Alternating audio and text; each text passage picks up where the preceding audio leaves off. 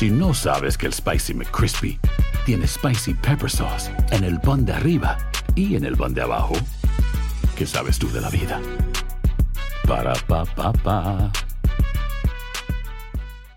Familia querida de Univisión, aquí Lucero para decirles que no se pueden perder el gallo de oro. Lunes a viernes a las 9 por Univisión. Hola, soy Jorge Ramos y a continuación escucharás el podcast del noticiero Univisión.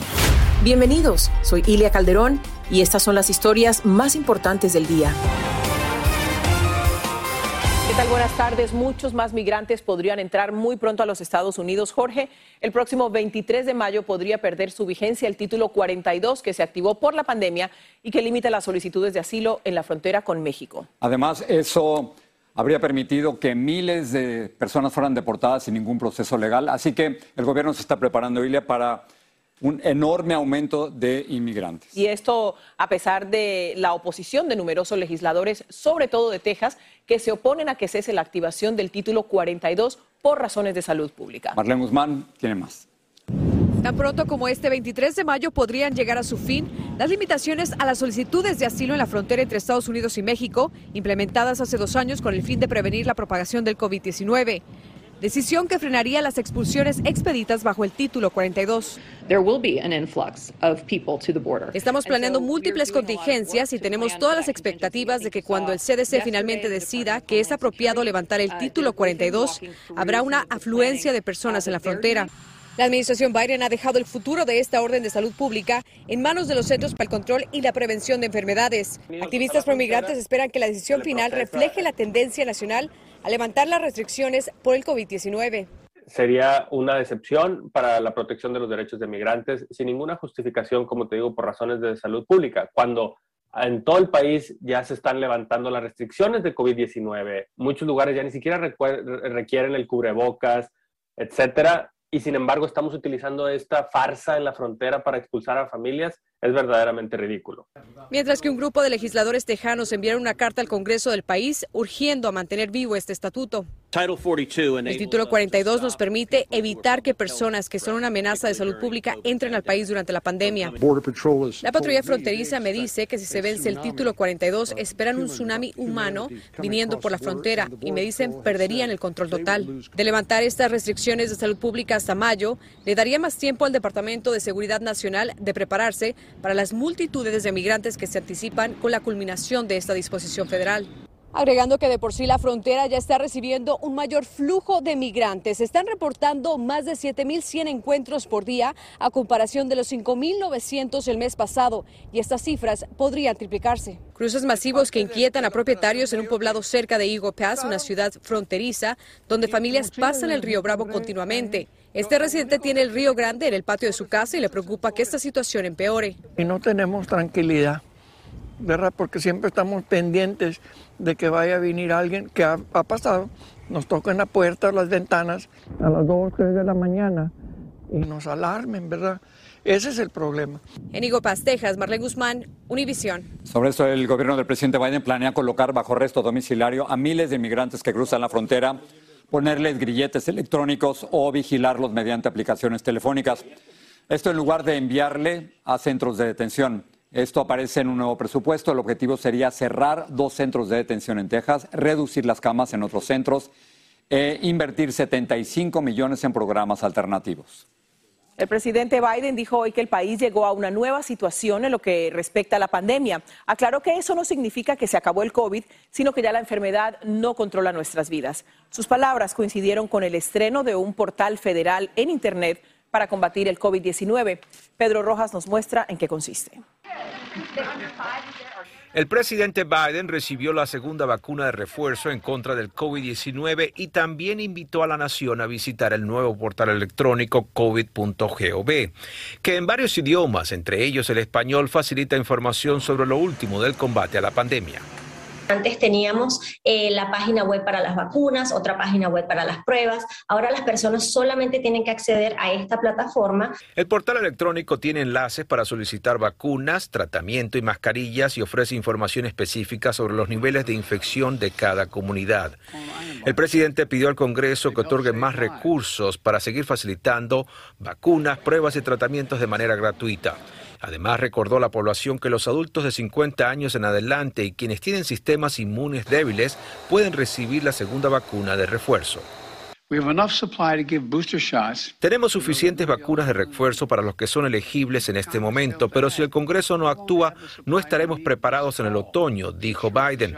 A la vocera de la Casa Blanca le preguntamos si el gobierno planea eliminar el uso obligatorio de mascarillas en el transporte luego de que 21 estados presentaran una demanda legal para eliminar esa norma.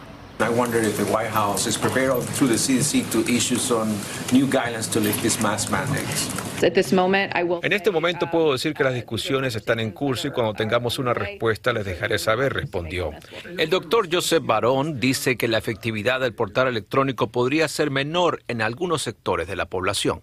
El problema es que tú tienes todavía un 20% de la población de los Estados Unidos que ya sea por edad o por falta de recursos, no pueden accesar a este tipo de La Casa Blanca espera que con esta iniciativa se logre concientizar aún más a la población y también se motive a las personas de mayor edad para ponerse la segunda vacuna de refuerzo. En Washington, Pedro Rojas, Univisión.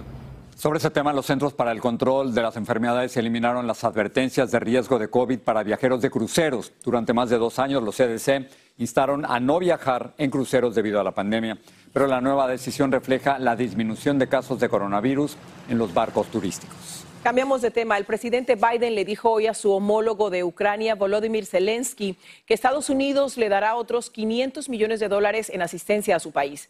Biden y Zelensky hablaron por teléfono durante una hora sobre la respuesta a la invasión rusa.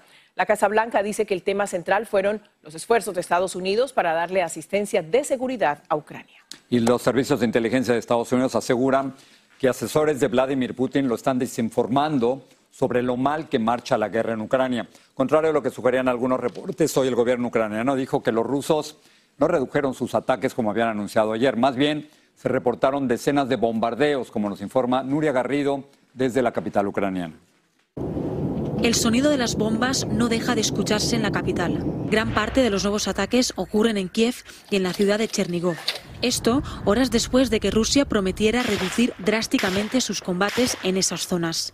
Al menos 30 bombardeos rusos fueron registrados en Kiev y sus alrededores, según fuentes militares de Ucrania. En Chernigov, un mercado fue reducido a escombros debido a los ataques rusos. El alcalde de esta ciudad, ubicada al norte del país, lo describe como un ataque colosal. Esta es otra confirmación de que Rusia siempre miente. Dijeron que reducirían la intensidad, pero en realidad están aumentando la intensidad de los bombardeos. Mientras tanto, un misil destruyó parte de un edificio en la ciudad de Donetsk, la quinta ciudad más grande del país, controlada por los rebeldes. Los separatistas culpan a las fuerzas ucranianas del ataque. Tanto el Pentágono como el ejército ucraniano también dudan de las verdaderas intenciones del Kremlin tras el retiro de tropas. Sospechan que se estarían reagrupando para aumentar los ataques en el este de la nación. Los que han huido del país están de acuerdo. No sé si podemos seguir creyendo a los rusos. Creo que se producirá una mayor escalada en el este de Ucrania. Por eso no podemos volver atrás. Ya son cuatro millones de personas las que han huido de Ucrania a países vecinos en búsqueda de refugio, según datos de la ONU. Pero también hay muchos ucranianos que han decidido quedarse en su país, como este matrimonio de arquitectos que viven en la capital. No vamos a dejar esta ciudad. No queremos ir a ninguna parte porque este es nuestro único hogar. Llevan más de 30 días conviviendo diariamente con el sonido de las alarmas y las explosiones. Este es el camino que hacen muchísimos ucranianos aquí en Kiev cuando suenan las alarmas antiaéreas. Y es que estos túneles subterráneos en su día fueron creados para facilitar el día a día de estas personas porque aquí hace muchísimo frío. Ahora, sin embargo, se han convertido en su refugio. Kiev sigue resistiendo, pero ya no es la de antes de la guerra.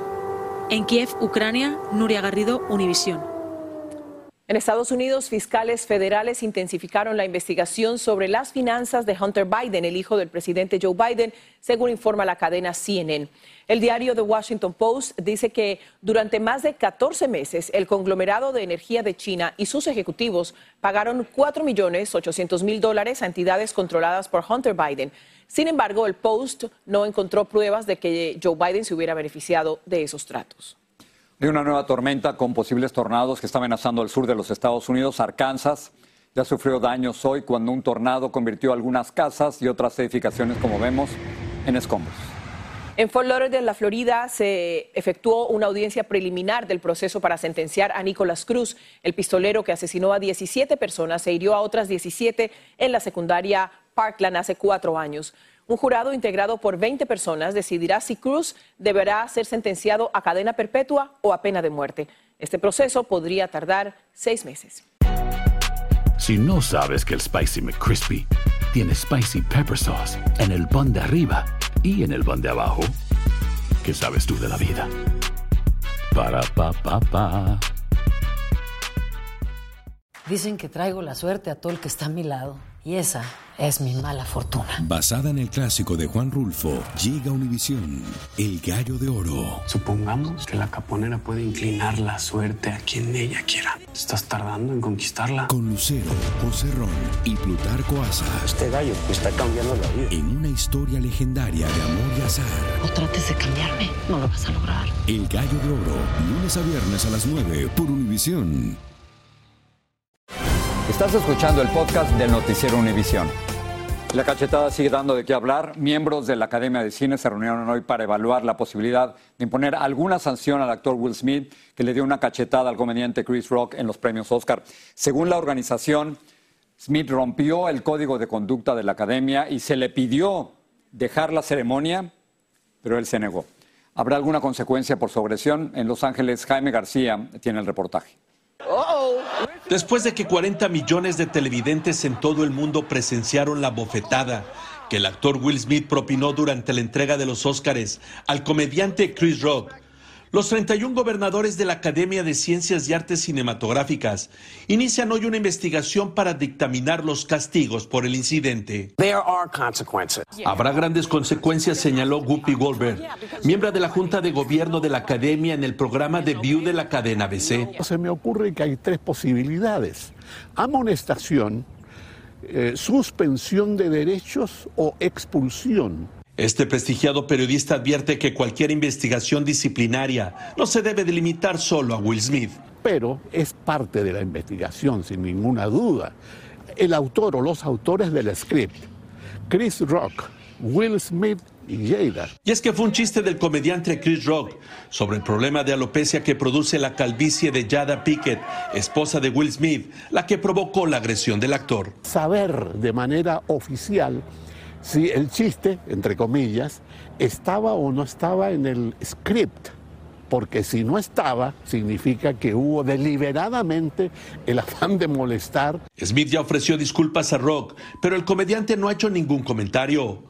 Los boletos para su presentación en Boston esta semana se vendieron hasta 700 dólares y están completamente vendidos. Se estima que pudiera tomar semanas determinar la acción disciplinaria sobre todo porque la Junta de Gobernadores de la Academia deberá seguir cuidadosamente los estatutos de esa organización. Sin embargo, nadie cree que se llegue tan lejos como para retirarle a Will Smith el Oscar que ganó como el mejor actor del año. En Los Ángeles, Jaime García, Univisión. El popular actor Bruce, Willis se retira de la actuación por problemas de salud. Su familia anunció que padece de afasia, una enfermedad del cerebro que le afecta sus capacidades de lenguaje y sus habilidades para comunicarse de manera oral o escrita. Willis, de 67 años, ha tenido una carrera de cuatro décadas y ha trabajado en más de 100 películas. Prosiguen las investigaciones sobre la trágica muerte de un joven de 14 años que cayó de un aparato de caída libre en el parque de atracciones Icon de Orlando, Florida. El joven falleció al precipitarse al vacío a 75 millas por hora desde 400 pies de altura. Y ahora están analizando su peso, su altura y las condiciones de la atracción. Vilma Tarazona tiene lo último de este caso. Se revelaron nuevos detalles sobre las investigaciones del accidente en el que perdió la vida Tyre Sampson, de 14 años de edad, cuando cayó de la torre de caída libre más grande del mundo en un parque de Orlando. El reporte del accidente elaborado por el Departamento de Agricultura dice que cuando los pasajeros descendieron de la torre de 435 pies de altura a 75 millas por hora, el arnés del asiento de Tyre Sampson seguía abajo y asegurado cuando la tracción se detuvo. El abogado de la familia de la víctima dice que le entregó videos a la policía que muestran que cuando inició el ascenso, la luz ubicada debajo de la silla del joven estaba apagada, lo que indica que no estaba segura. Consultamos el manual de funcionamiento de la atracción que asegura que la luz apagada efectivamente significa que los amarres de la silla están abiertos. Por otra parte, la familia dijo que el joven pesaba un poco más de 300 libras. Sin embargo, el manual de la atracción establece claramente que el peso máximo de un pasajero debe ser de 286.6 libras. La prima de la víctima dijo que ese día ella lo dejó en el parque y a los pocos minutos él la llamó y le dijo que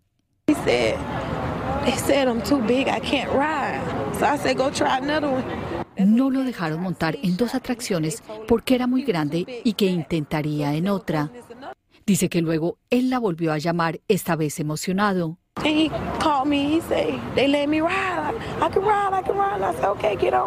Y le dijo que lo dejarían subir en una atracción que fue en la que terminó perdiendo la vida. El parque asegura que está colaborando con la investigación y el abogado de la familia de la víctima dijo que planean entablar una demanda por presunta negligencia. Regreso contigo, Ilia. Muchas gracias, Vilma. Continuamos pendiente de lo que ocurra. Un niño de 10 años le causó la muerte a su hermano de 12 años cuando jugaban con una pistola en un vecindario al norte de St. Louis, Missouri. Su madre de 36 años fue arrestada con cargos de poner en riesgo a los menores. Esta muerte se suma a un hecho similar ocurrido hace apenas unos días también en San Luis, en el que una niña de 12 años le habría causado la muerte a su primo de 14 y luego se habría quitado la vida mientras hablaban con un familiar por videollamada. Hay buenas noticias laborales. Este mes de marzo se sumaron 455 mil nuevos empleos en el sector privado. La cifra es más que lo esperado. El sector del entretenimiento y la hostelería fueron los que más aumentaron con 161 mil nuevos puestos de trabajo. Ahora, si usted fue al supermercado en los últimos días, quizás lo ha notado, el aguacate subió de precio de una manera que es imposible que pase desapercibida. A mí me encanta el aguacate. Ha aumentado más del 50%, sin embargo, como nos cuenta Blanca Rosa Vilches, los científicos recomiendan su consumo porque sus propiedades contribuyen a prevenir enfermedades cardiovasculares. Las noticias sobre el aguacate se sirven hoy tan mezcladas como un guacamole. La cantidad de propiedades que tiene es increíble. Pero hay que comprarlo, pero si son más baratos, mejor. Y es que los precios que se pagan hoy son los más altos en casi 25 años y lo hacen más merecedor aún de por qué le llaman al aguacate el oro verde. Una caja de 36 piezas te costaba 40 dólares y ahorita te, te sale en hasta 80. Es casi el doble. Y eso es lo que hace que uno modifique los precios en el guacamole y como los precios varían casi a diario, ahora los restaurantes los escriben a mano. Este te sale en 5 dólares. Obviamente viene acompañado de chips, pero un vasito de 4 onzas se sale en 5 dólares. Y eso sin considerar los otros ingredientes que lleva. Pero hacerlo en casa también resulta caro. Tres limones por 2 dólares y cada aguacate a 3,49. Hacer guacamole también resulta caro. La pizca que hay que agregar es que un estudio revelado hoy indica que quienes consumen un aguacate y medio a la semana reducen sus posibilidades de desarrollar enfermedades cardiovasculares y que un cuarto de taza diaria para reemplazar lácteos como el yogurt y los huevos reducen los ataques al corazón en hasta un 22%. Puede disminuir el nivel de colesterol y triglicéridos el colesterol que le dicen malo y aumentar el nivel de colesterol bueno, que es lo que por ende va a ayudar a reducir en enfermedades cardíacas como infarto al corazón.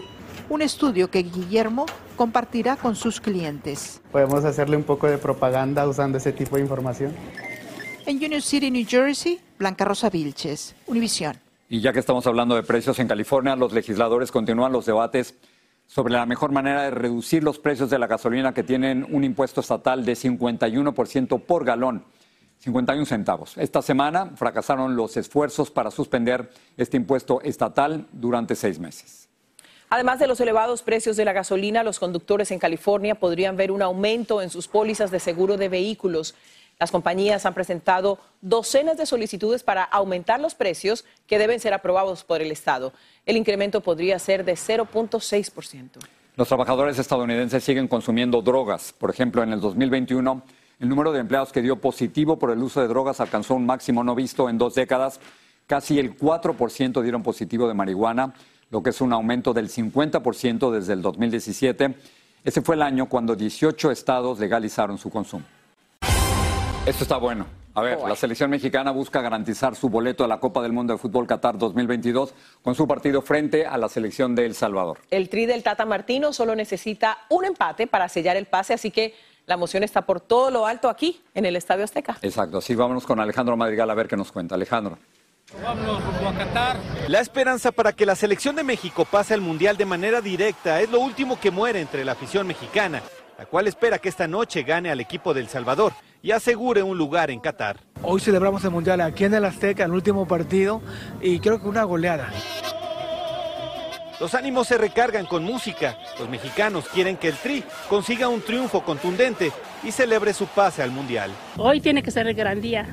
2-0. Que gane México y que dé un buen juego. La selección mexicana pasa por una crisis futbolística con un juego que no gusta del todo a la afición. Ante la escasez de goles, sus jugadores dicen que esta noche habrá buen fútbol. Por lo pronto, hay buen ánimo entre el grupo. Cosas que tenemos que mejorar, pero creo que estamos volviendo a retomar ese, ese, ese camino de que empezamos, ¿no? Del juego, de, de estar todos como enganchados en, en, en, el juego. La nueva disposición de la Federación Mexicana de Fútbol es identificar a cada uno de los 50 mil asistentes para este partido, con su llamado Fan ID, y evitar la violencia en los estadios de fútbol, para que regresen las familias como los López, que también quieren ir al Mundial. Podemos y tenemos el tiempo y gana México, sí. Se espera que la porra del equipo mexicano llegue al Estadio Azteca para animar a su selección como cada partido que ha sido fiel a su equipo, juegue bien o mal. México necesita ganar o empatar para obtener uno de los tres lugares para el Mundial de noviembre próximo, pero si pierde, se pone en riesgo. Desde el Estadio Azteca, Alejandro Madrigal, Univisión. ¿Sabes qué es esto? ¿Qué Mi es? boleto para Qatar. ¡Qué malo! No, no, Me no. siento Villa. Colombia, bien, gracias. Encanto ganó el Oscar a la mejor película animada. Así termina el episodio de hoy del podcast del Noticiero Univisión. Como siempre, gracias por escucharnos.